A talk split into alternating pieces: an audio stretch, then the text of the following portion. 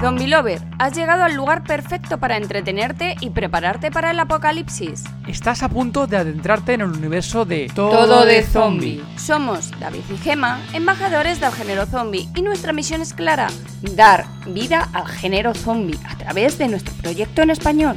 Gracias a nuestra comunidad de zombie lovers, estamos forjando la biblioteca Z más grande de películas, series, libros y cortos, todo disponible en tododezombie.com.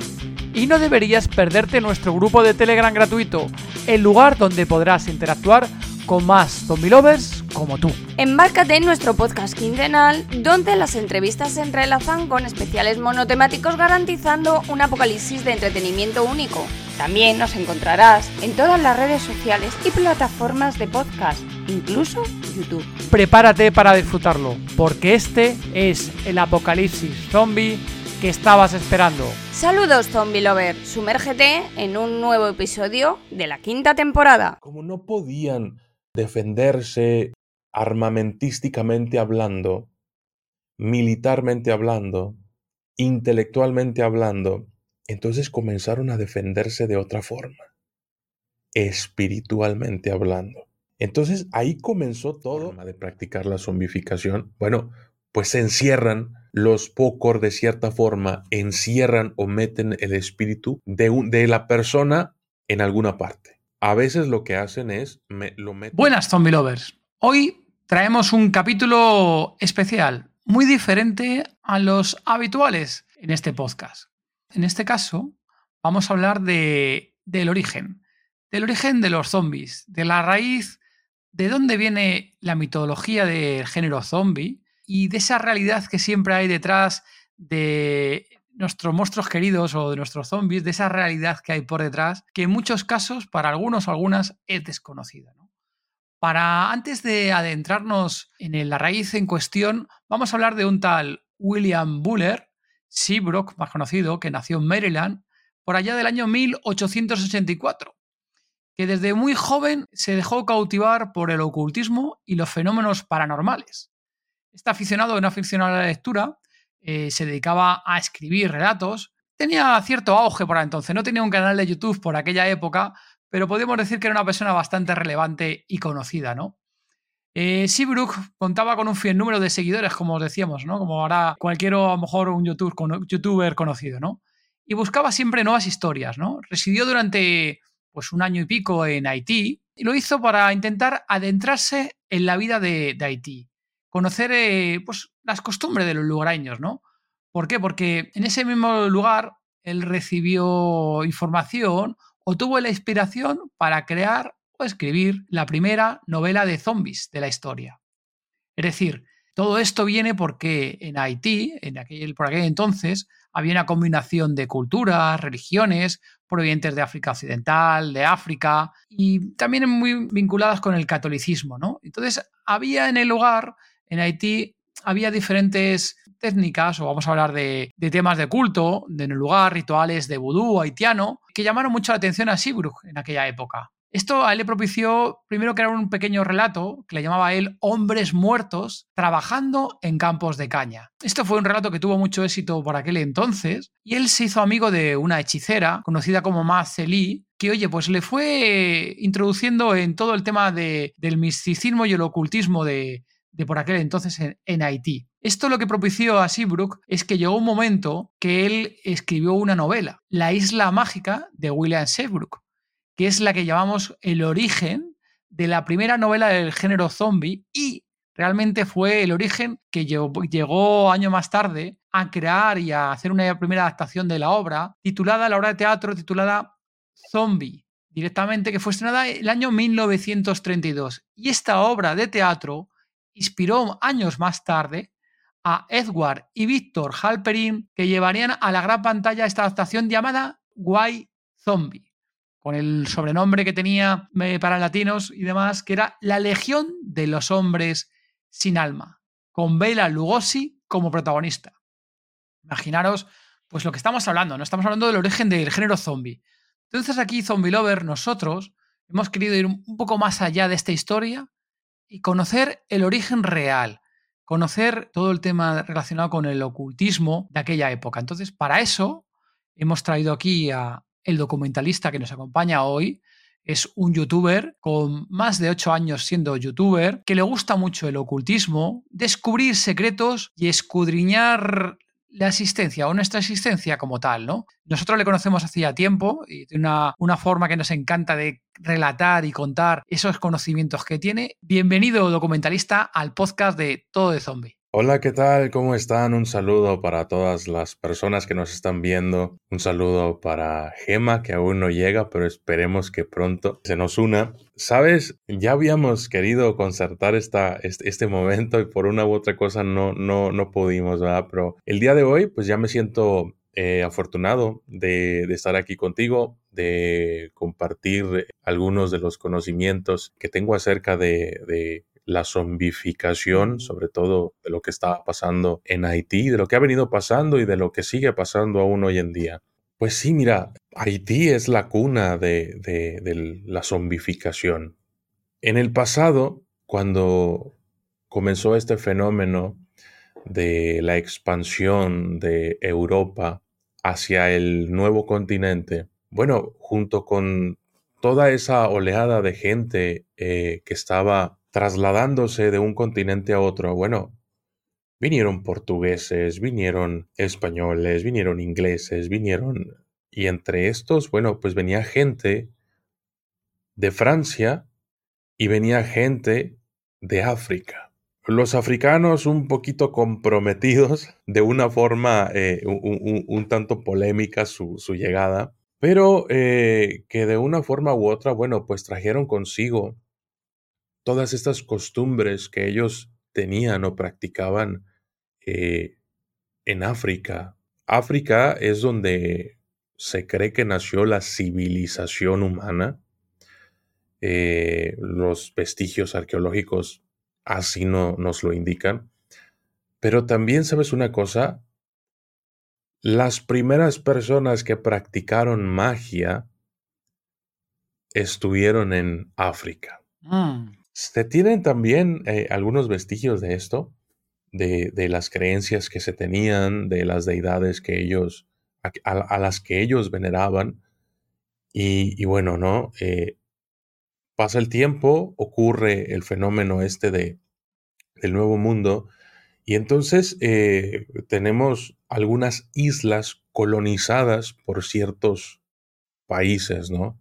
Por ejemplo, tenemos la situación de Cuba, en donde pues también hay, hay, bastante brujería, bastante magia. Cuando hablamos, por ejemplo, de la santería, del palomayombe, de este tipo de culturas o tradiciones en las que pues hizo una mezcla, tanto de tradiciones cubanas como de tradiciones africanas alguna gente pues lo llama, como tú lo decías, una mezcla de, la cultura africana con, con, el misticismo católico. De pronto eh, la evangelización forzada por parte de pues, ciertos organismos obligó, por ejemplo, a, los, a, las personas que estaban en Cuba, bueno, pues a modificar un poco sus creencias y luego ya tienes todas estas eh, culturas eh, o tradiciones que se practican hoy en día, como Palomayombe, Santería, etc. Pero Cuba no fue la única isla que sufrió este tipo de fenómeno. Por ejemplo, también está República Dominicana, también está Puerto Rico, también está eh, otro tipo de, islas que tenían también su propia cultura, sus propios eh, eh, nativos y que de cierta forma se vieron afectados. En la parte de Haití, que es la que nos compete eh, eh, en esta transmisión, bueno, pues sucedió algo intenso por ahí, ¿no?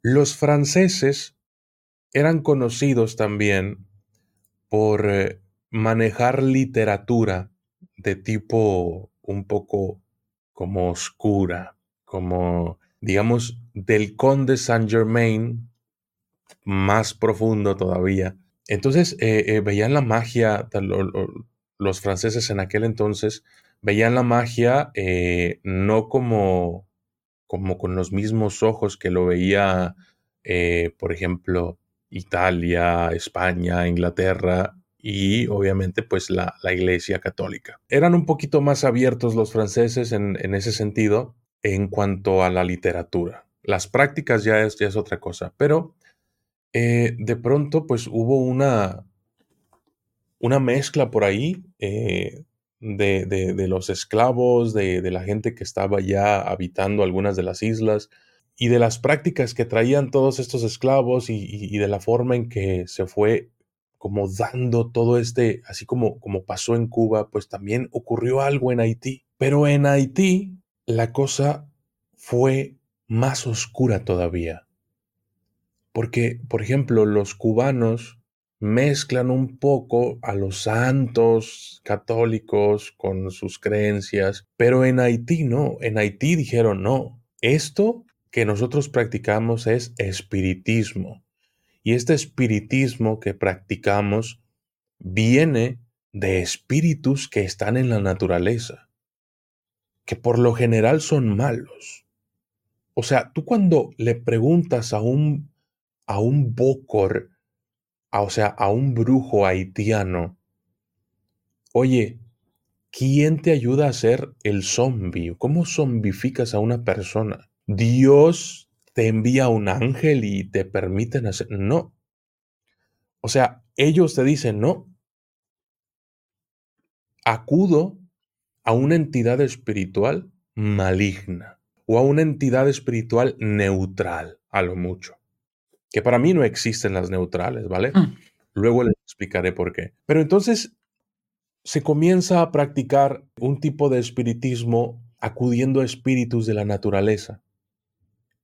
Pero, por una u otra razón, los haitianos que seguían siendo eh, oprimidos por, por parte, por ser una colonia francesa, se vieron obligados a, a recurrir a la magia como una forma, a veces, por ejemplo, pues de enfrentar a lo mejor psicológicamente o espiritualmente los problemas que tenían de subyugación por parte de, de, los, del ejército francés, vamos a ponerlo así. Una forma de, de evasión, ¿no? De, su realidad y el sometimiento que estaban sufriendo allí, ¿no? Proveza, ¿no? Que, bueno, por no pronunciar palabras que no quiero que nos vayan a banear. No, no te preocupes. Aquí en este podcast no nos pueden banear. ok, entonces, eh, bueno, pasó, pasó eso y bueno, eh, fue una forma de la gente de rebelarse. Como no podían, eh, digamos, defenderse armamentísticamente hablando, militarmente hablando, intelectualmente hablando, entonces comenzaron a defenderse de otra forma, espiritualmente hablando. Entonces ahí comenzó todo con una connotación negativa, porque toda la magia que querían producir los haitianos siempre era magia para afectar a un enemigo, para dañar a un enemigo, para librarse del enemigo, para siempre, siempre en, un ambiente violento. Y bueno, tú sabes que dicen que e, los dichos estos que hay de dime con quién andas y te diré quién eres, bueno, dime dónde estás y te diré cómo eh, eres, ¿no? Si, si estás rodeado de un ambiente violento, de un ambiente de opresión, bueno, pues no muchas cosas buenas van a salir de ahí. Y eso fue lo que pasó con, el pueblo haitiano, eh, que fueron desarrollando cada vez más eh, magia, pero una magia muy hostil. O sea, no es una magia así como que, ay, vamos a aparecer florecitas y arcoíris. No, o sea, vamos a zombificar a alguien. El origen es, lo que cuentas todo, el origen es claro, con, con, venganza, o sea, bueno, vamos a decirle maldad, ¿no? En el sentido de venganza, como queramos llamarlo, de buscando el daño al prójimo, sí o sí. O sea, no era lo que te estoy buscando el bien de, no, vamos a hacer esto para eh, mejorar nuestra existencia en sí, la de todas las personas, no, era grande mejorar, sí, sí, su existencia, ¿no? Viviendo en su propio país y esa opresión que estaban sufriendo, ¿no? Encima lo he dicho, ¿no? Que, que Haití suele ser un país desde su origen bastante pobre, ¿no? Y era esa forma de, rebelarse y de buscar esa venganza, ¿no? Contra el prójimo que le estaba oprimiendo. Y de hecho, el otro día estaba hablando con una persona acerca de, la situación actual e histórica de Haití y de cómo, cómo, Haití siempre ha sido un pueblo que a pesar de que tiene mucho conocimiento eh, de espiritismo, de magia, de vudú, de... nunca ha podido salir de su situación precaria. Es decir, si tienes al alcance de tu mano ciertos elementos que según tú funcionan, mágicamente habla, bueno, pues entonces haz magia para salir adelante, ¿no? O sea, no, no ocurre eso. ¿Por qué?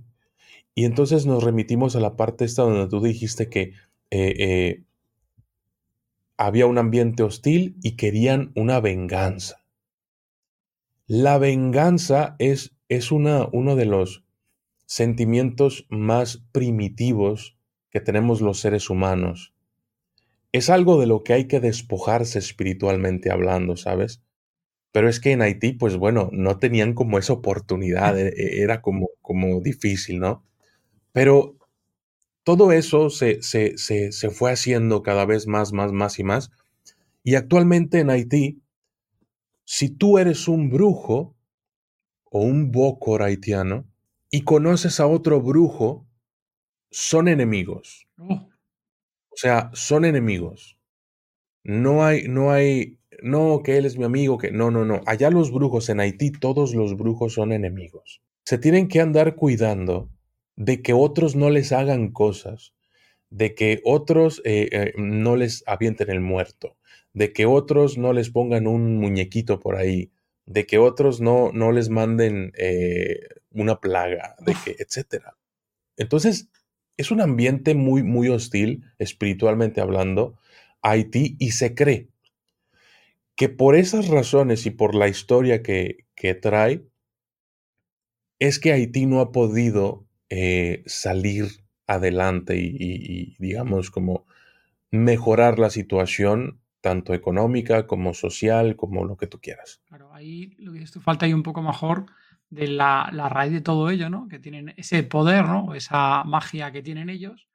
Y en vez de, como el típico que se dice, ¿no? De unirse, o la unión hace la fuerza de van, ¿no? Van un poco individualmente, ¿no? Egoístamente, a lo mejor, por el beneficio propio, ¿no? En vez de buscar a lo mejor el beneficio de, común. Del, común, ¿no? del pueblo, a lo mejor. Y pasa, pasa en todos lados eso, ¿eh? Mucho en Haití, pero yo me he fijado, bueno, es que yo conozco gente del medio y muchas de las veces las brujas, por ejemplo, forman sus aquelarres o su coven, pero son enemigas del otro aquelarre y del otro coven. Claro, Entonces, es como que eh, se da, o sea, es como, como, como un aspecto que todavía nos hace falta a los humanos que nos gusta este tipo de cosas, eh, poder dejar atrás. Em, entonces se, da, se dan este tipo de, situaciones en las que, por ejemplo, eh, una persona que le queda mal a otra persona en Haití, bueno, pues es atacada. La persona afectada, al, eh, primera o la, que es primeramente afectada va con un, con un bocor, con un brujo haitiano y le dice, oye, esta persona, pues quiero que le vaya mal. O sea, nunca es como que para que le vaya bien, siempre es... Siempre es para lo, malo. sí, sí, sí, sí. Quiero que le vaya mal, quiero que, que me debe dinero, ah, pues quiero que le vaya mal económicamente hablando, quiero que quede en la pobreza, quiero que se enferme, quiero que desde quiero que se enferme hasta quiero que se muera. O sea, sí hay trabajos haitianos que son para que la gente se muera. Pero también hay trabajos que son, por ejemplo, para que la persona se convierta en zombie. Hmm. Cuando una persona se convierte en zombie, se tiene que hacer al principio por medio de una subyugación del espíritu espíritu de la persona. Es decir, que espiritualmente hablando, el, el bocor o el brujo lo que hace es tomar el, eh, eh, sus cosas brujísticas, por así decirlo, hacer un ritual de invocación para, su, para utilizar su muerto. Esto lo hacen también en, el, en, el, en la santería y todo esto. Ellos tienen sus muertos. ¿Qué, qué, es esto del muerto? Es un espíritu maligno por lo general que no ha trascendido este mundo, que de cierta forma está aquí, y entonces él le hace favores al brujo a cambio de que el brujo le haga una dramatización. Aquí ya estamos hablando de alta magia. Los haitianos no lo conocen como alta magia, pero es lo que están haciendo. Cuando tú haces una dramatización para un espíritu inmundo, lo que estás haciendo es hacer que de cierta forma este espíritu inmundo se quede todavía en este mundo. Porque en este mundo tú brujo lo estás venerando, le pones cigarros, le pones agua, le pones vino, le pones fotos, le pones dinero, le pones un montón de cosas que a lo mejor él no los puede tocar físicamente, pero se goza sabiendo que tiene tu atención. Entonces esa dramatización le da poder a este espíritu o a este muerto, que puede ser el espíritu de una persona, ¿eh? Que por lo general pues fue una persona mala. O puede ser un espíritu elemental, o sea, de la naturaleza. Pero por lo general son, son espíritus malignos de personas que fueron asesinos, de personas que fueron malas, de personas que... Y entonces el Bokor le dice, ellos tienen como su altar resguardado porque otros brujos no lo pueden ver. Y abren su, su, la puerta, el cuarto en donde lo tienen y entran y platican con él. Se dice que hay brujos que están conectados con su muerto o sus muertos tan fuertemente que los pueden escuchar como una especie de voz mental. O sea, ellos sí lo escuchan al muerto. ¿Cómo es que eh, pues este muerto pues les comienza a hablar, ¿no? De cierta forma, entablan como una conversación. Pero es algo que ocurre más psíquicamente, no tanto físicamente. Y entonces eh, le dice el, el o el brujo, le dice al espíritu, quiero que vayas con esta persona y luego ya vienen lo de las fotos, esta de que, el brujo le dice, pásame la foto del ah, que quieres joder y entonces la pone en el altar y le dice, aquí está, te encomiendo que vayas y subyugues, te ancles al alma de esta persona para que comience a enfermar, para que comience y poco a poco vaya viniendo cada vez más hacia mí.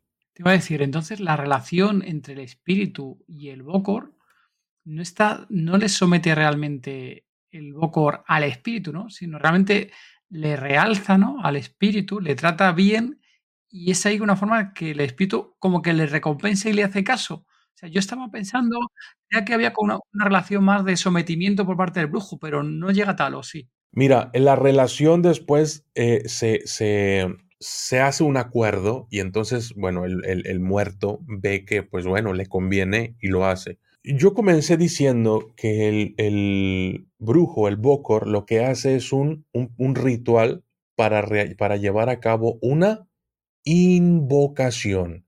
Hmm. Eso fue lo que yo dije. Una invocación es una cosa y una evocación es otra cosa.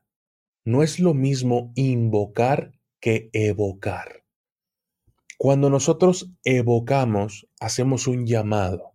A veces usamos, cuando no sabemos las diferencias en la terminología de estas palabras, usamos la palabra invocar eh, como si fuera lo mismo que evocar, pero no es lo mismo. Por ejemplo, un ángel debe de ser evocado porque es como llamarlo. Arcángel Miguel, por favor, ven, defiéndeme, qué sé yo. Dios también puede ser evocado. Pero una invocación es un llamado forzado. Mm. Es un llamado forzado, es a la fuerza. Por ejemplo, una invocación se hace a un demonio, porque pues los demonios no es como que les hables y vengan, o sea, no. Pero si tú practicas, esto se ve en la alta magia, si tú practicas alta magia, tienes que conocer estos conceptos. Y para poder llamar a un demonio, tú, lo tienes que invocar, lo tienes que hacer venir a la fuerza. Por eso, los, los, los magos que hacen las invocaciones tienen que hacer pentagramas, hexagramas o de lo que sea para, esos círculos de protección. ¿Por qué? Porque pues están invocando, ¿me entiendes? Y si lo traes a la fuerza, bueno, pues no va a venir contento. Hmm. Esa entidad que tú traigas no va a venir, ah, hola, ¿cómo? No, o sea, lo trajiste a la fuerza. Y eso es un problema. Entonces esa es la diferencia. Cuando el brujo hace una invocación de, su de un muerto, bueno, lo trae y le dice, oye, eh, tú vas a ser mi muerto, quiero que trabajemos juntos. Entonces ya cuando se llega a un acuerdo de esa manera, el resto ya no son invocaciones, ya son evocaciones. O sea, ah. simplemente lo llamas. ¿Vale? Entonces, no, no, no lo especifiqué porque, bueno, pues creo que es como, como salirnos un poquito de. de no, no, viene bien. Ya sabes que aquí, aquí vamos a preguntar muchas cosas porque, oye, estamos muy interesados en el tema y sabemos que tú lo conoces bastante. Y, oye, pues aprovechamos hoy para conocer mucho más en profundidad el tema. Ok, bueno, ah, si tienes alguna duda, me preguntas. Igual yo no, no crees que lo sé todo, de repente me vas a preguntar y no lo voy a saber, pero lo sé, yo te lo digo.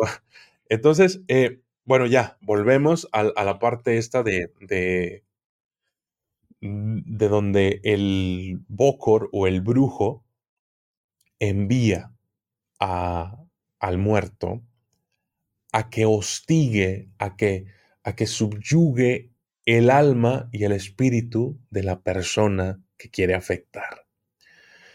Eh, ¿Cómo se hace esto? Bueno, el muerto, espiritualmente hablando, llega con esta persona y comienza a afectarlo. No lo puede afectar físicamente de manera directa, pero sí lo puede afectar espiritualmente.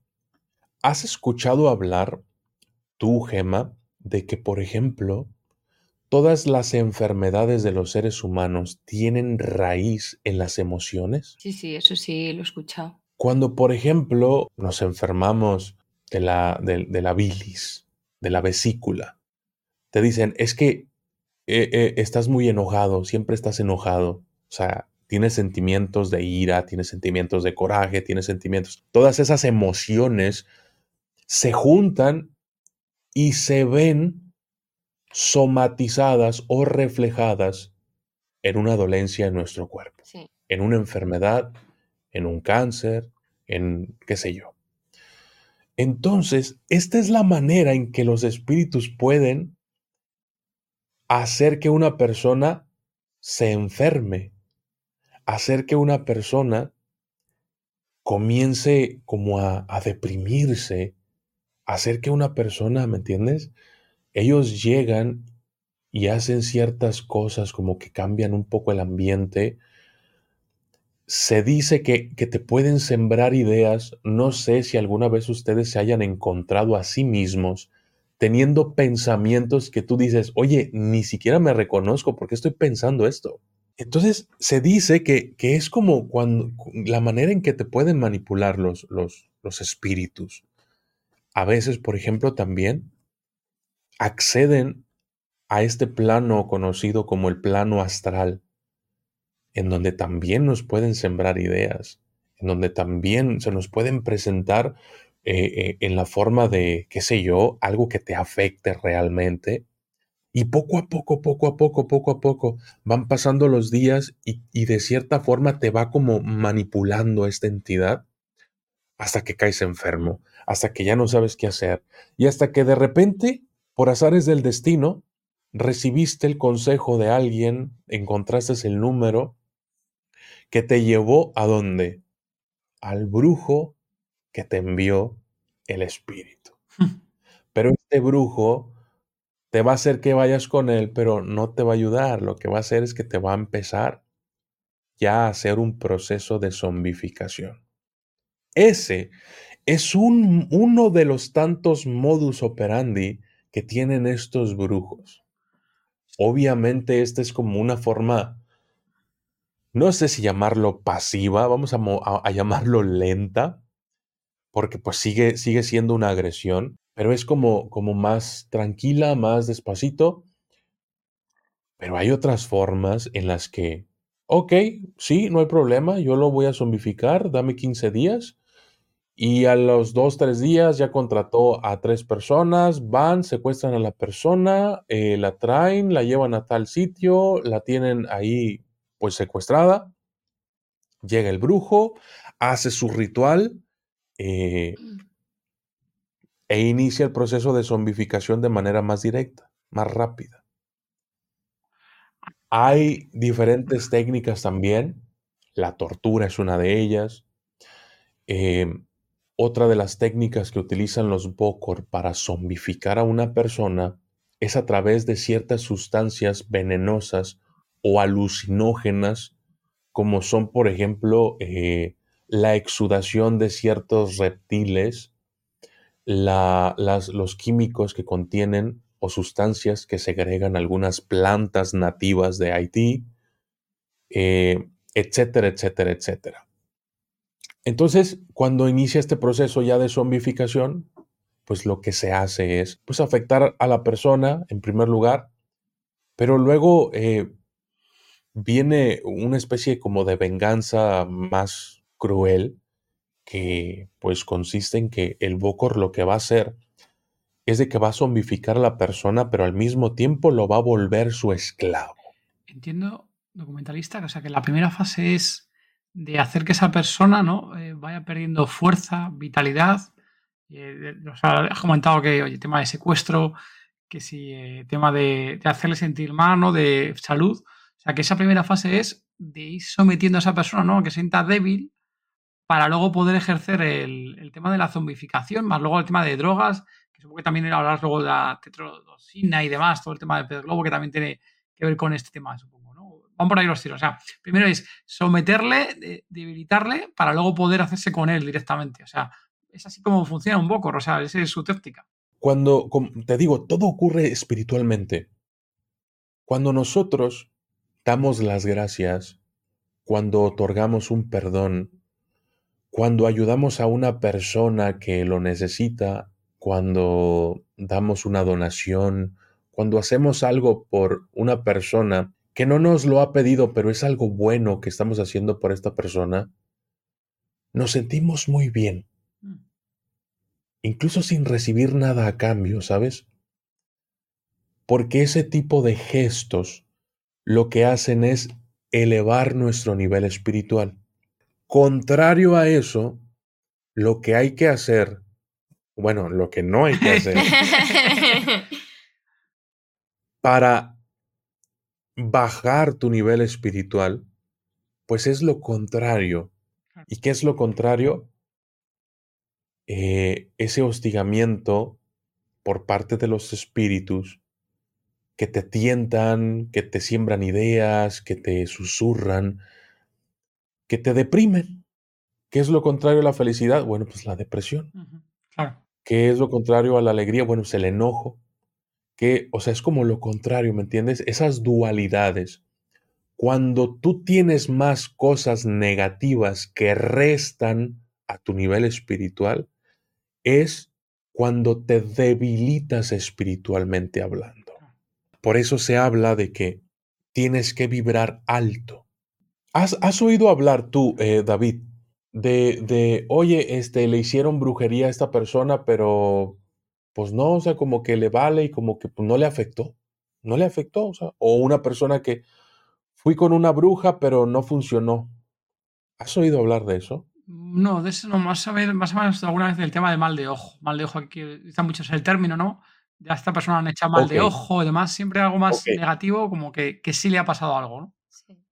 No, no siempre eh, cuando vas con un, con, cuando contratas un servicio de brujería, no siempre funciona. ¿Por qué? Se dice que la brujería rebota. Puede rebotar porque está protegida esa persona o puede rebotar porque su nivel espiritual es tan fuerte que la brujería no puede con esa persona.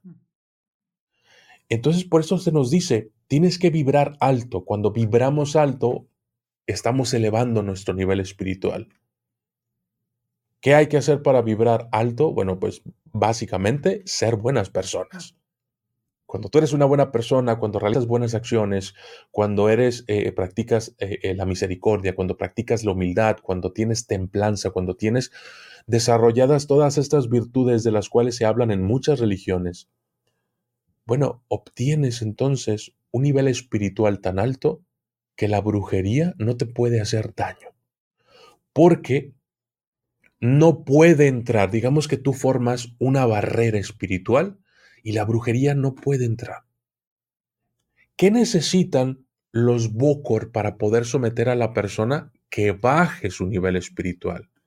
Por eso se lleva ese proceso de sometimiento, de, de, de que comienzan a torturar a la persona y la persona entra en tristeza, entra en depresión, entra en enojo, entra en rabia, furia, enojo, todos esos sentimientos bajan las defensas espirituales de las personas. Y entonces, cuando ya no tiene defensas o tiene muy poco, entra, entra ya. ¿Y cómo entra? Bueno, pues eh, hay varios rituales de los cuales no conozco el, el proceso exacto. Porque bueno, pues muchos brujos no comparten toda la información, pero eh, hablábamos ya de las sustancias estas que exudan ciertos reptiles, de, las sustancias que se extraen de ciertas plantas, etc. Y bueno, hay una forma de someter a la, a la persona o al, al, espíritu de esta persona que es muy peculiar porque se trata de sacar el espíritu de la, de, la persona y colocarlo en un recipiente. Y luego a tomar el espíritu del, del muerto y meterlo en el cuerpo vacío de esa persona se lleva a cabo, o sea, no es, no es como que lo agarro, lo pongo, no, o sea, es un proceso. Y es un proceso que se tiene que hacer rápido. ¿Por qué? Porque entre más rápido lo hagas, menos se descompone el cuerpo del, de, de la persona que quieres afectar y mayor funcionalidades va a poder tener ese esclavo zombificado. O sea que el alma de la persona que quieres zombificar es extraído. O sea, no. O sea, eso no estaba yo seguro de esa parte. O sea, no es, el alma no se la eliminas, no la matas el alma de esa persona, sino que. Se la quitas. Se la quitas y la. Mira, mira, e, esa es la, la forma en que yo lo tengo explicado. Ajá. Yo sé que no hay entidad alguna en el universo en la historia de, toda la creación que pueda destruir un espíritu. Mm, Nadie puede destruir un espíritu más que Dios. Eh, se habla de permisos y estas cosas que ya tiene que ver más con, con mitología judía, que seguramente si me invitan luego pues les hablo de... Pero estas, estas prácticas se llevan a cabo de esa manera, en las que, como no pueden destruir el espíritu de la persona, lo que hacen es encerrarlo. Hay varios, eh, digamos, como lugares en la historia en los que se practican este tipo de cosas, ¿sabes? Por ejemplo, la situación más común es la de los jinn, los jinn en, las culturas eh, del Medio Oriente son los genios. Tú sabes la ah, historia, esta de Aladín. Sí, sí, sí, De la, de la, de la lámpara maravillosa y que Aladín, sí, Aladín, y demás. Entonces, o sea, hay, hay este tipo de prácticas sí se han realizado en la historia de la humanidad, eh, están en la literatura, están en, tanto la literatura eh, moderna eh, del, medievo o antes, literatura apócrifa, si quieres llamarlo, está en todos lados. este tipo de, prácticas, de historias, de semejanzas con, con esta forma de practicar la zombificación, bueno, pues se encierran los pocos de cierta forma encierran o meten el espíritu de, de la persona en alguna parte. A veces lo que hacen es lo meten en una vasija de barro que tapan, sellan, se van al monte, hacen un hoyo, la entierran y nunca más vuelven a encontrar el espíritu de esa persona atrapada hasta que el, hasta que el zombie eh, pierde todas sus facultades físicas para poder seguir andando y pues es el cuerpo, e, el cuerpo muere. O sea, tú sabes que el cuerpo de un zombie pues está muerto, ¿no? Es un muerto que de alguna forma u otra, bueno, pues ha vuelto a la vida. Pero realmente no es vida, es una especie de animación por eso se les llama las ánimas. Es una especie de animación que es que este, este espíritu del muerto se introduce en el cuerpo ajeno y comienza a moverlo, pero no lo puede mover eh, como de manera natural. Tú ves a un zombie y siempre es así como que un poco torpe, ¿no?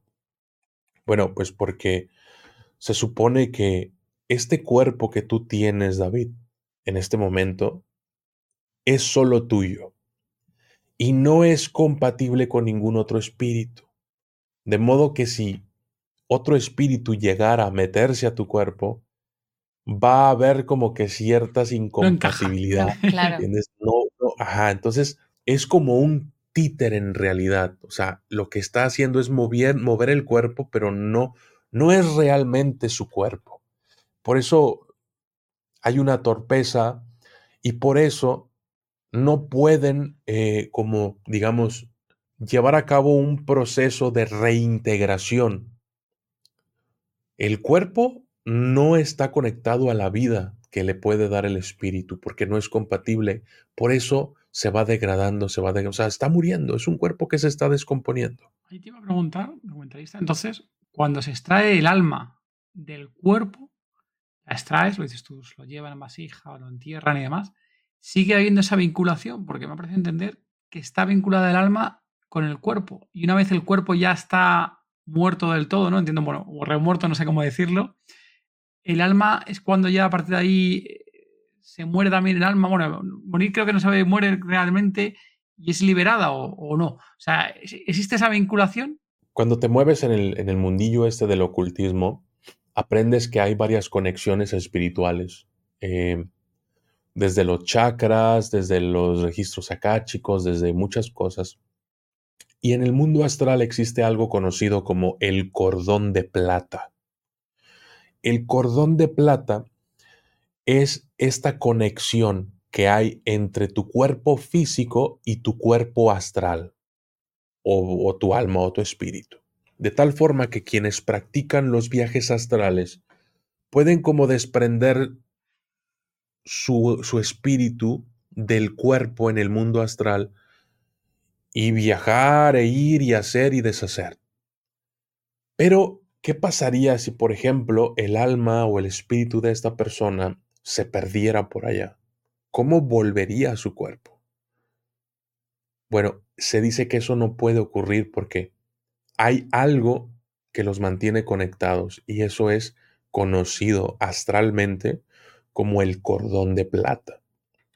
Cuando se hace esta extracción del espíritu de la persona para ponerlo en una vasija, es algo similar lo que está ocurriendo. Sí, el cuerpo y, eh, sigue conectado al alma y al espíritu. Aquí voy a hacer eh, una ramificación porque quiero explicar el concepto de alma y espíritu. Los seres humanos las personas somos seres tripartitos.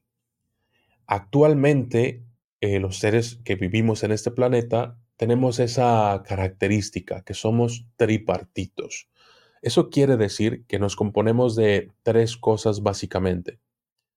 Nos componemos, somos un espíritu dentro de un alma habitando un cuerpo. Por eso se le llama encarnación. ¿Vale?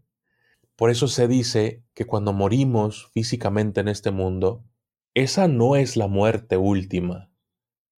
Es decir, morimos, sí, pero morimos aquí en este mundo, en este, este cuerpo deja de funcionar y entonces nosotros seguimos existiendo en alma y en espíritu. ¿Qué pasa con, con esta parte del alma y el espíritu? ¿Por qué el espíritu tiene que ser, tiene, tiene que meterse en el alma? Bueno, el alma es también conocida como el periespíritu, es decir, es la sustancia etérea que rodea al espíritu y le permite poder habitar en esta dimensión. Porque los espíritus eh, no son de este mundo. Eh, hay muchas referencias bíblicas con respecto a esto. Eh, por ejemplo, cuando se dice que, cuando, cuando Jesús dice que mi reino no es de este mundo, es por algo. Bueno, el mundo de los espíritus es donde podemos habitar espiritualmente hablando sin necesidad de un alma o un cuerpo. Pero si queremos venir a esta dimensión, necesitamos un alma mm. para que nuestro espíritu pueda estar en esta dimensión. Y si quieres encarnarte, bueno, pues ocupas un cuerpo humano. ¿Te has fijado que en casi todas las historias que se cuentan del diablo, ¿qué es lo que quiere el diablo? El alma. El alma de la persona. ¿Por qué quiere almas el diablo? ¿Tú tienes alguna idea? David, Gema. Para venir a este mundo, ¿no? A este mundo. Mm. Exacto. Hay, eh, por ejemplo, se dice que Lilith eh, es un demonio, eh, es la, fue la en, la, mitología judía se, dice que fue la primera mujer de Adán antes de Eva. Lilith, como fue digamos, eh, maltratada en el paraíso por Adán, no quería ser como su, esposa en el sentido machista de la, del que se habla en la Biblia, pues ella eh, renegó y se fue del paraíso y la trajo contra los hombres y contra Dios y todo esto. Y se dice eh, que como venganza, Lilith se convirtió en una demonisa en una súcubo. Quiere decir que es un tipo de demonio que se le presenta a los hombres por las noches en busca de su semilla. ¿Vale? ¿Para qué quiere esta semilla? Se dice que es para procrear más demonios. A los demonios o hijos de Lilith se les llama Lilims. Estos Lilims lo que hacen, eh, pues prácticamente eh, es convertirse en, otros demonillos, ¿no?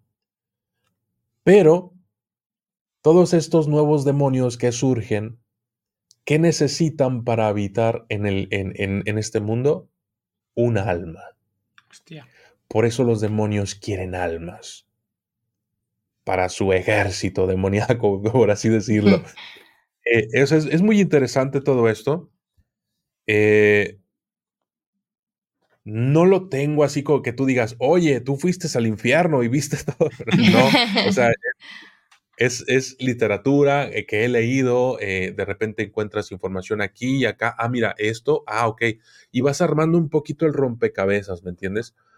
Pero esto no quiere decir que sea tal cual, probablemente de esta, esta es la manera en que lo entendemos los seres humanos, Como por ejemplo cuando nosotros hablamos de las jerarquías eh, espirituales de, los ángeles. Existen los ángeles, existen los arcángeles, existen los querubines, las potestades, los serafines, los principados. Son varios tipos de ángeles y es una jerarquía angelical que se maneja, pero no se maneja, no es que esa jerarquía se maneje allá arriba, es que nosotros la hemos creado para poder nosotros entender e interpretar, eh, darle un orden a toda esta información que tenemos acerca de los ángeles.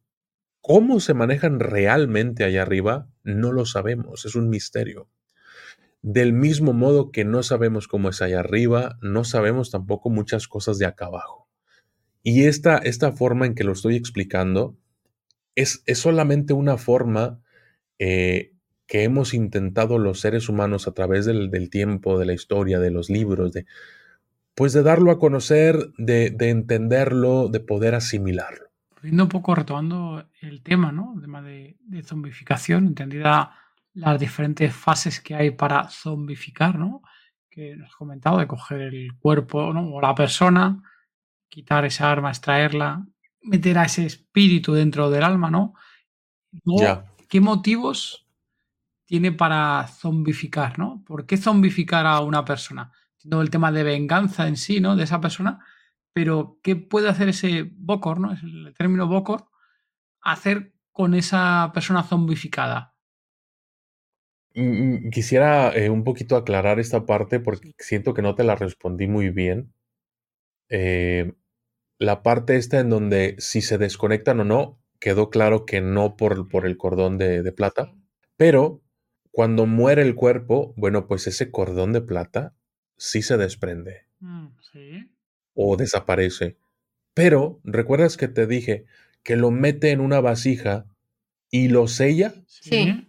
O sea, cuando lo sella, o sea, no es de que le pone cinta adhesiva o no o sea, pone un conjuro, una especie de, inscripción en la, o sea, un sello espiritual, digámoslo así, representado físicamente, y el alma queda atrapada.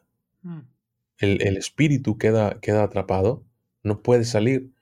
Y lo entierran, te digo, o sea, lo entierran. y, queda hasta que lo encuentren, hasta que se rompa la vasija, hasta que alguien lo libere. Entonces, eh, eh, debe ser algo muy terrible. Y con respecto a lo de los motivos, bueno, la psique, la psicología humana es muy, muy compleja. De pronto te encuentras personas que tienen razones casi insospechadas para ciertas acciones que te quedas como que, ¿qué onda con, esta, con este tipo, no? Entonces, eh, básicamente, los motivos de un bokor o de un brujo haitiano para llevar a cabo la zombificación de una persona puede ser desde, desde, desde motivos básicos como por ejemplo poner a su servicio al, al zombie. Esa es la forma más común hasta donde yo sé, de el motivo más común, tener un esclavo zombificado que te ayude eh, a hacer eh, trabajos pesados, eh, etcétera. Sí, justo ahí un poco el origen que comentabas al principio, ¿no? De, que decíamos antes el origen de la película, ¿no? Y el, libro, ¿no? Que ahí salía justo la de White Zombie, que los utilizaban para, eh, para trabajar en los campos de, azúcar, ¿no? Lo utilizaban para eso, ¿no?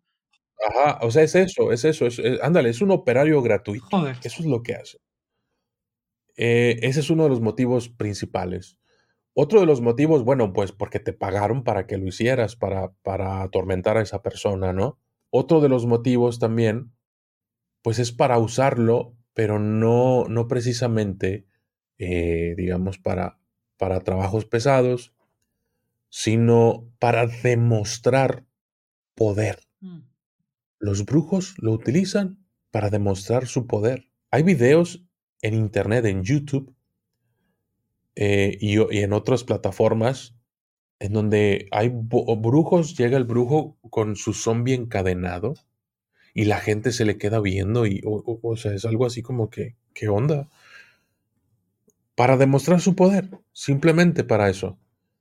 Y otra de, las, de los motivos es por venganza, simple venganza. Que es acojonante. ¿eh? La verdad que estamos descubriendo muchas cosas que, que algunas te habíamos oído, pero bueno, estamos descubriendo otras que nos estás ayudando a resolver ciertas dudas, ¿no? De todo lo que había trasfondo de, del origen de, de los zombies. Ahí por concretar un poco más, entonces siempre el origen, en este caso con, la, con el tema misticismo, con el tema de, de los Bokor, el uso siempre ha sido a partir de un cuerpo vivo, eh, eh, con, a través del alma, ¿no? Del espíritu, perdón, por utilizar el término incorrecto, del, del espíritu, de conseguir esa zombificación. Realmente en ningún momento es que esa persona muere y la reviven. No, no hay, o sea, no es como también un poco de mitología, ¿no? De ir al cementerio y estar muerto ya, eh, muerto, directamente muerto, y revivirle. O si también hay ese tipo de, puede haber ese tipo de, de, de, re, de zombificación, sí. sí. zombificación o resurrección. Sí puedes regresar el espíritu de la persona al cuerpo, pero si el cuerpo eh, digamos, recibió daño, afectación, porque tú sabes que un cuerpo humano, pues esto tiene una explicación así bien científica. eh, eh, después de que tú privas al cuerpo humano de oxígeno, después de creo 10 o 15 minutos, ya comienza un proceso de putrefacción. O sea, ya hay daño cerebral, hay daño de nervioso, hay etcétera. Entonces, yo, yo creo que sí se puede volver a una persona, digamos, eh, encuentras la vasija de, de, tu amigo afectado, la rompes y ve a tu cuerpo de nuevo, pero el cuerpo ya va a estar muy mm. afectado, ¿me entiendes?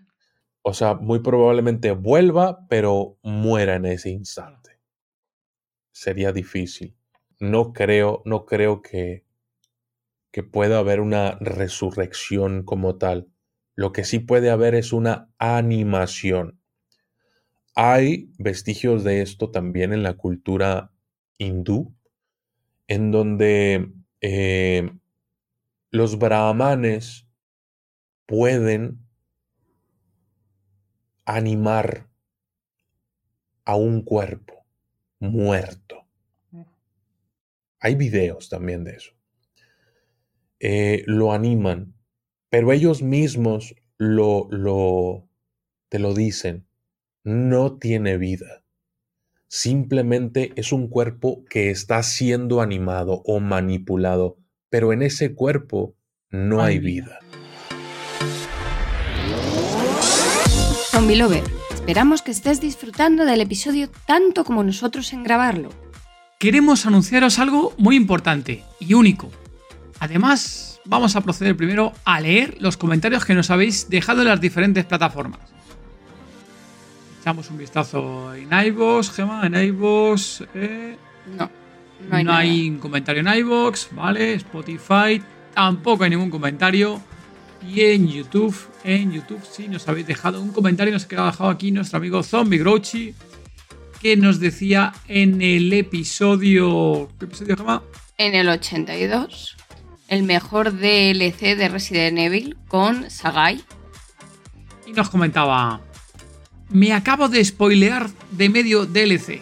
Acabo casi de empezarlo. Pero qué gusto da escuchar al amigo Sagai.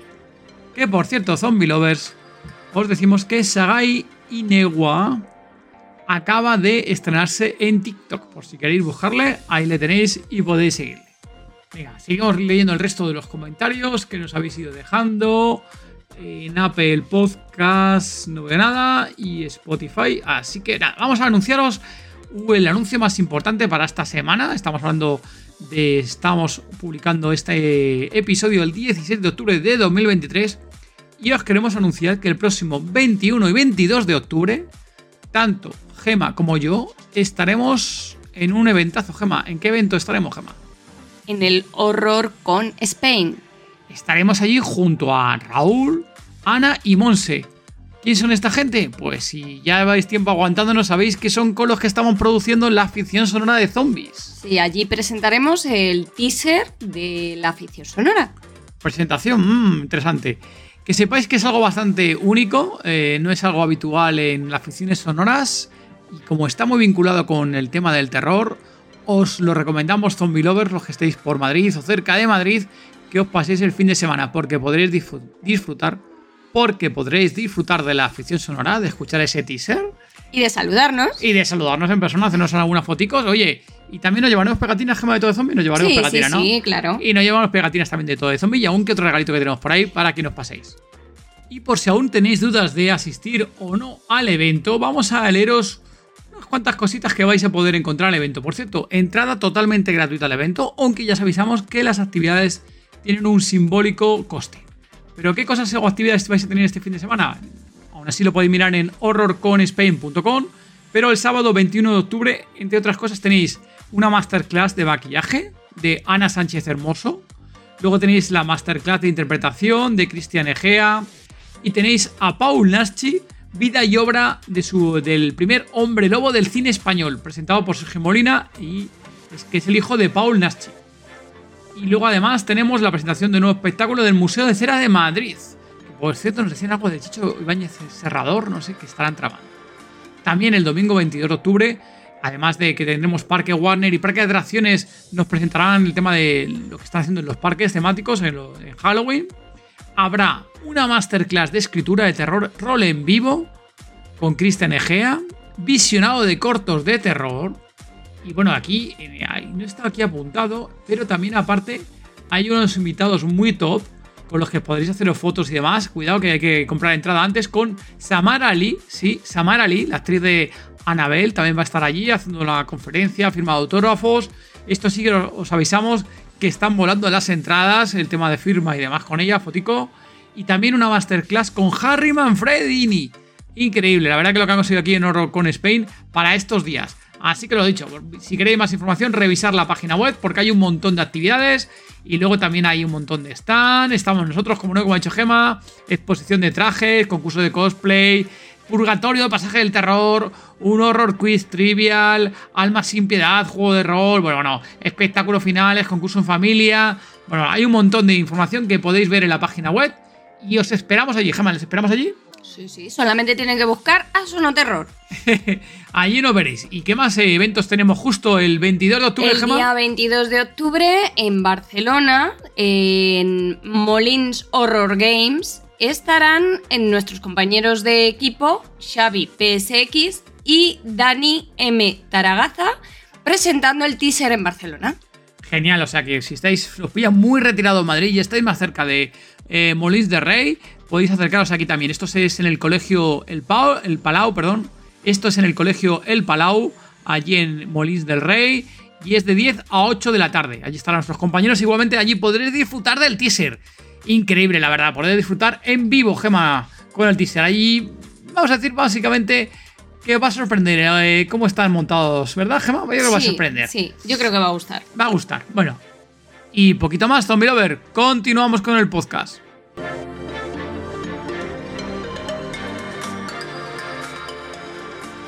Una pasada ahí, un placer tenerte por aquí y que nos cuentes este detalle porque para nosotros había parte de lo que estás comentando que tampoco conocíamos. Y oye, por preguntarte, documentalista, ¿de dónde te viene a ti este, esta inquietud, ¿no? Por conocer todo, todo el tema de ocultismo.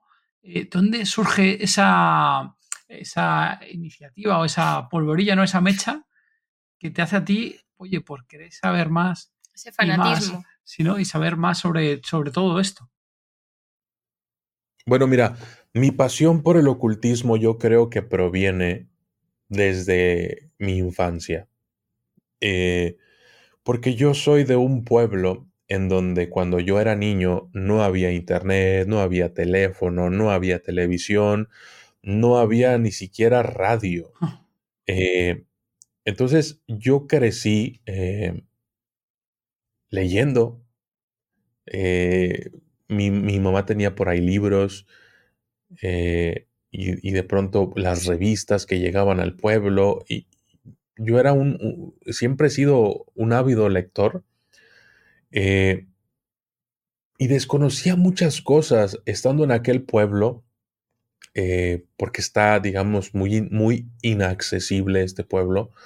Bueno, estaba ya ahorita ya no tanto, pero eh, esa inex, inexabilidad hizo que de cierta forma yo tuviera o desarrollara un ímpetu por querer conocer qué había más allá de las montañas de mi pueblo, ¿entiendes?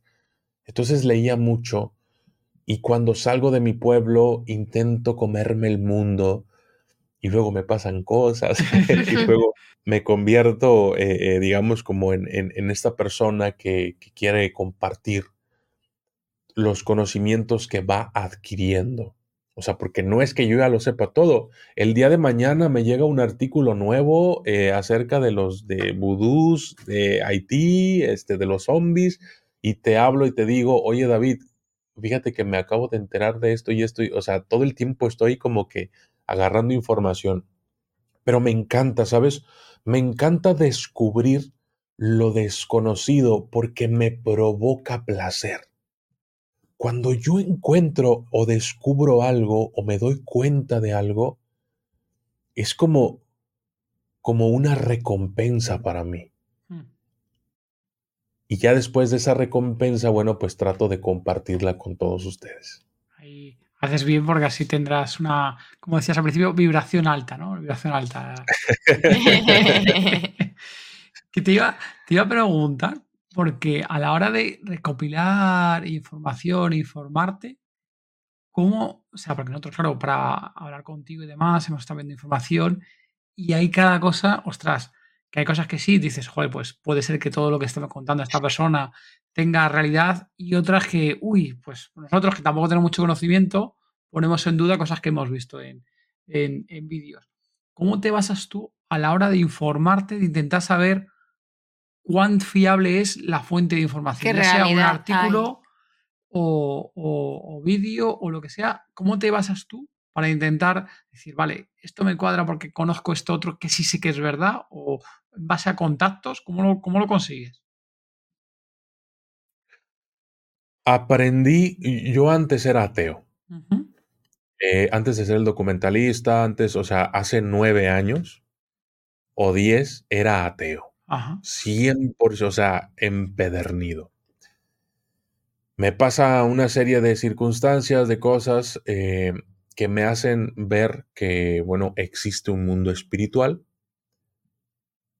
E inicio ese proceso de, de cambio, de adaptación, de tener esa mente tan lógica, tan, tan, tan, de un ser tan racional como el que era antes y tan soberbio, a desprenderme de, ciertas cosas y aceptar que los seres humanos tenemos un, límite mental, un límite físico, un límite, muchos límites. Y dentro de estos límites, bueno, pues, eh, pues está, por ejemplo, la, la información que podemos manejar. Por ejemplo, hoy en día hay mucha gente que, que, se, que cree 100% que lo que dice la Biblia fue exactamente lo que pasó. Mm.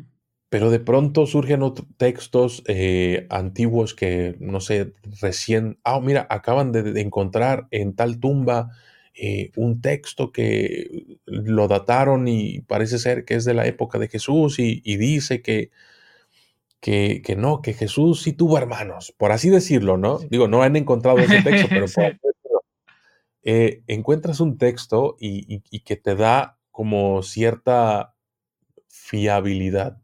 Y dices tú, bueno, ok, bueno, podemos decir que es un 80% confiable, ¿no?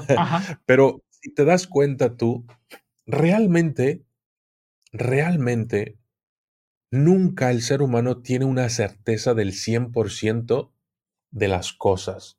Es decir, yo, por ejemplo, puedo decirte que estoy 100% seguro de que terminando esta grabación voy a ir a comer pozole a mi casa. Porque mi esposa, o sea, mi esposa ya me lo dijo, eh, desayuné muy poco, tengo mucha hambre. Entonces yo voy a ir a, o sea, yo voy por mi pozole, ¿me entiendes?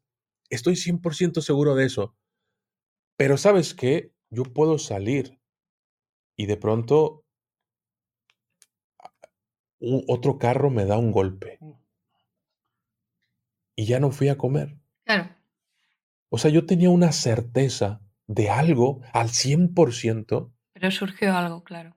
Y de pronto ya no. O sea, de pronto resultó que era 0% posible. Entonces, de, eh, cuando tú aprendes a aceptar este tipo de cosas que nos ocurren bajo nuestra condición humana, es cuando generas cierta humildad ante las expectativas de la vida y por ende ante las expectativas de, de, cuando tú lees algo, de cuando aprendes algo, de si es correcto o no es correcto.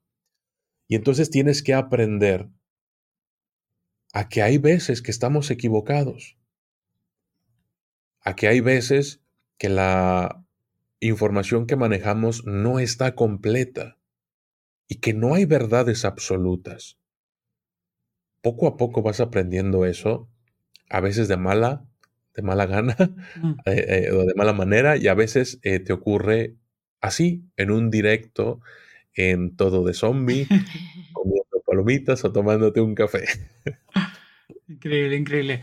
Ahí, la verdad, que, tienes toda la razón, ¿no? Al final sí que es cierto que también es cierto que hasta en los medios que supuestamente son confiables, sabemos que no nos dicen el, el 100% de la verdad, ¿no? Y, hay una frase que yo uso mucho en el, en el canal y de hecho se la copié o, digamos la adopté de un español. Es de lo que no ves, no te creas nada. Ah. Y de lo que ves, créete la, mitad. Sí. Sí, muy buena. Totalmente, totalmente 100% con ella, ¿eh? con la frase. Documentalista, llevamos aquí pues una hora, hora y pico, yo creo más o menos aquí hablando.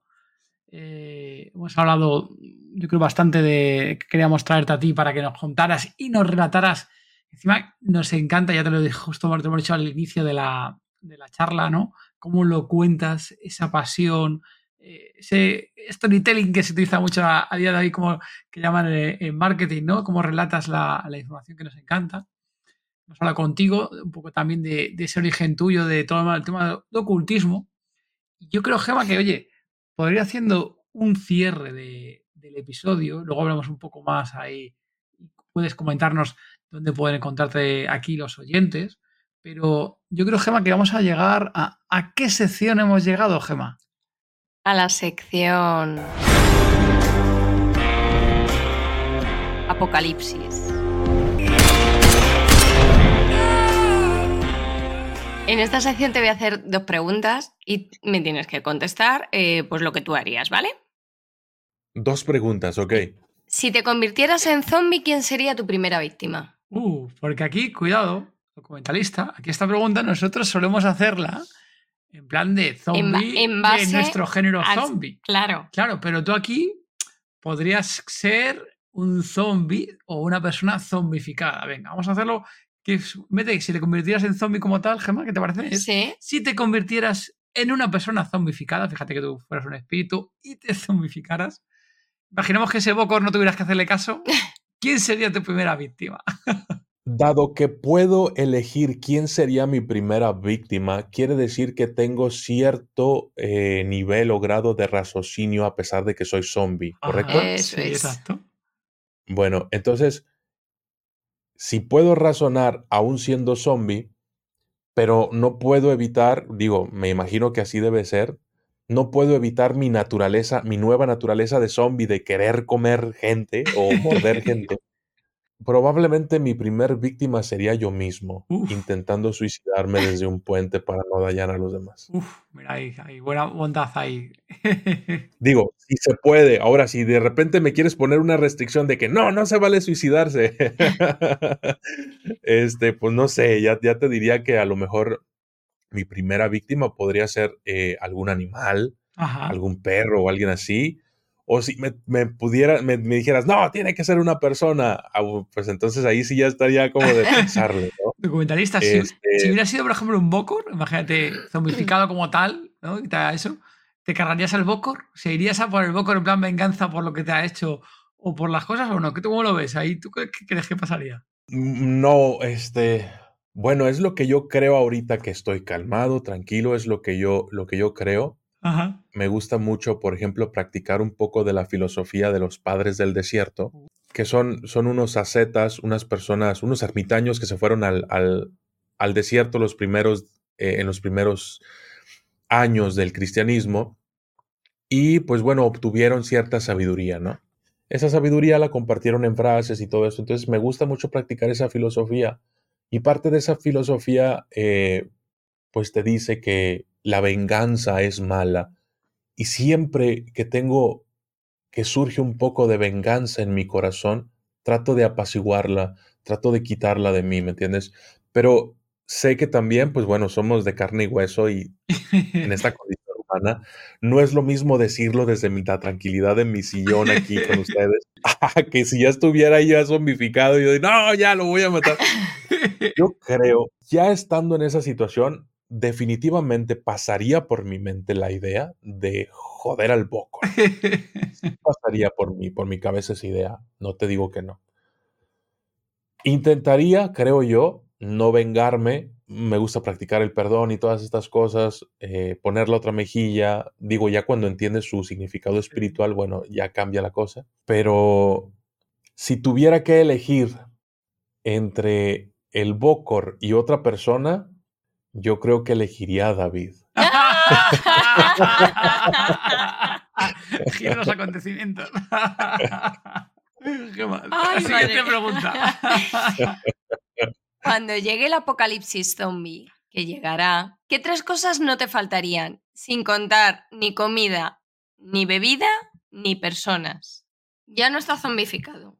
Tienes que sobrevivir. Vale, es que, es que eh, siento muy, muy abierta la, pregunta y hay un mundo de posibilidades. Enorme. Pero bueno, vamos a suponer que, que sea qué cosa, como si fuera un objeto material, ¿no? Sí. Ok, vamos a restringirlo a objeto material. Em, Suponiendo que tienes ya comida, bebidas, agua y demás tienes, y personas también ya estás cubierto. O sea, todo lo demás material, objetos, ¿qué tres cosas no te faltarían? Ok. ¿Se puede decir gasolina ilimitada? Sí, ya lo han dicho, también. Ok, esa es una, combustible. Eh, segundo, la vacuna. Uh, la, vacuna contra los zombies. Digo, si se puede. Sí, sí, sí, sí, sí, La primera vez que la alguien. primera vez que alguien pide la vacuna. Digo, o sea, si se puede, ¿no? Buena, muy buena. Eh, es, que, es que al principio, por eso te dije, lo limitamos a cosas porque. Digo, bueno, pues si algo que no te falte, pues Dios, y ya que no, Pero, Entonces, todo. Pero, pero entiendo, ¿no? Este. Y la tercera, en plan más ocultista, sí la lámpara de Aladino. Ay, Muy buena. Muy buena, sí, señor. Muy buena lámpara de Aladino. Que esto, voy a hacer la pregunta, pero daría para otro episodio seguramente. Justo, además, ¿cuál es la serie que hace poco vimos de la lámpara? Que estaba basada en todo el tema de la. Bueno, hay una serie de televisión que hace poco que se estrenó en televisión. Me acuerdo que era, creo que era una miniserie, ¿te acuerdas, Gemma? La de la lámpara que aparece la lámpara de, una escritora o algo así, si mal no recuerdo. Y que luego se va a vivir con ah, él y demás. bueno, muy buena. No me acuerdo el nombre, pero bueno. ¿Qué sería? ¿Una lámpara de varios deseos de, de ¿Sería con una lámpara de tres deseos, por ejemplo? Sí, sí, o sea, la lámpara de. Es que, es que creo que ustedes, eh, ya sabes, ¿no? Eh, en, en, las caricaturas, eh, a, a, ustedes en el castellano les cambian los nombres de los personajes, entonces creo que, que, para ustedes Aladino no es el mismo que para mí. Aladín, es, el chico. Aladín es, el chico. Es el chico, sí. Y luego el genio. El genio es el genio de la lámpara. tiene nombre, tiene nombre. El genio. No tiene nombre. El, bueno, el de. Sí, bueno, el, el Engie, ¿no? Que ha dicho es el Engie, ¿no? Son los. Ah, el Jin, el genio de la lámpara. Sí, no, o sea, obviamente, bueno, la lámpara vacía, pues no me sirve de nada. O sea, sería la lámpara con el genio y mis tres deseos, ¿ya? Sí, sí, sí, qué bueno. Ahora, si no es eso, bueno, pues las esferas del dragón o algo así. Oye, documentalista, genial, ¿eh? La verdad que ha sido súper intensa, eh, súper interesante toda la charla que hemos tenido contigo. Y aquí para el resto de Zombie Lover, que haya, les haya traído tu relato, que les haya gustado la forma que tienes de relatar y que le guste todo el tema de ocultismo, que quieran saber más allá, oye, ¿dónde pueden encontrarte? ¿Qué tipo de vídeos pueden ver? Eh, comenta aquí un poco ahora para que el resto de Zombie Lover puedan saber un poco más de ti y puedan encontrarte y, consumir más información que creas tú habitualmente. Vale. Eh, mi principal red social es eh, YouTube. Te metes a YouTube, pones el documentalista y el primer canal que te sale es ese. Eh, no, hay, no hay pierde. Tengo otras redes sociales, eh, también le pones el documentalista y por lo general va a ser la primera que salga, el primer resultado que salga es ese. Em, si, te gustaría eh, también escucharme en Spotify, me puedes encontrar. Muy bien, genial. Oye, ahí, Zombie Lover, luego dejaremos en las notas del episodio las, las redes sociales, el canal de YouTube, y es el DOQ, una Q, mentalista, ¿vale? Por si acaso hay alguien que... Nosotros ya te digo que la primera vez que te lo escuchamos tuvimos que ir el enlace para saber exactamente cómo se escribía, que no estábamos seguros para, para escribirlo correctamente. sí, sí, pues es que es un juego de palabras. Está genial, está, muy, bien. Queda muy chulo. Luego el logotipo de más también te queda, te queda bastante chulo. Oye, pues, gracias. Que un placer haberte tenido por aquí. Eh, mil gracias por haberte pasado. Y esperamos que el resto de Zombie Lover, igual que nosotros, haya disfrutado de la charla contigo. Eh, mil gracias y estamos en contacto. Sí, muchas gracias. No, gracias, gracias a todos ustedes, eh, a tu audiencia. Eh, sin, sin, ustedes, suscriptores de, y seguidores de todo de zombie, esto no sería lo mismo. Son ustedes ese otro, ese 50%, esa, esa gasolina en el apocalipsis zombie que necesitamos para que esto eh, salga adelante. De verdad, muchas gracias por vernos, muchas gracias eh, por compartir el video, que yo sé que lo van a compartir mucho. Y, los espero por ahí en mis redes sociales, en mi canal. El documentalista, eh, documentales de todo tipo, pero con un toque misterioso, ¿vale? Muchas gracias y eh, recuerden, de lo que no ven, no se crean nada y de lo que ven, créanse la mitad. Y yo soy el documentalista. Gracias y hasta la próxima. Muchísimas gracias. Adiós, Zombie Chao. Adiós. Disponéis de las notas completas del episodio en tododezombie.com. No te pierdas nuestro grupo de Telegram gratuito, el lugar donde podrás charlar con más zombie lovers como tú. Muchas gracias zombie lover por habernos escuchado. Gracias por vuestros comentarios en iBox, Spotify, YouTube, por vuestras 5 estrellas en Apple Podcast y Spotify y por compartirlo. Y gracias sobre todo por apoyar Género Zombie.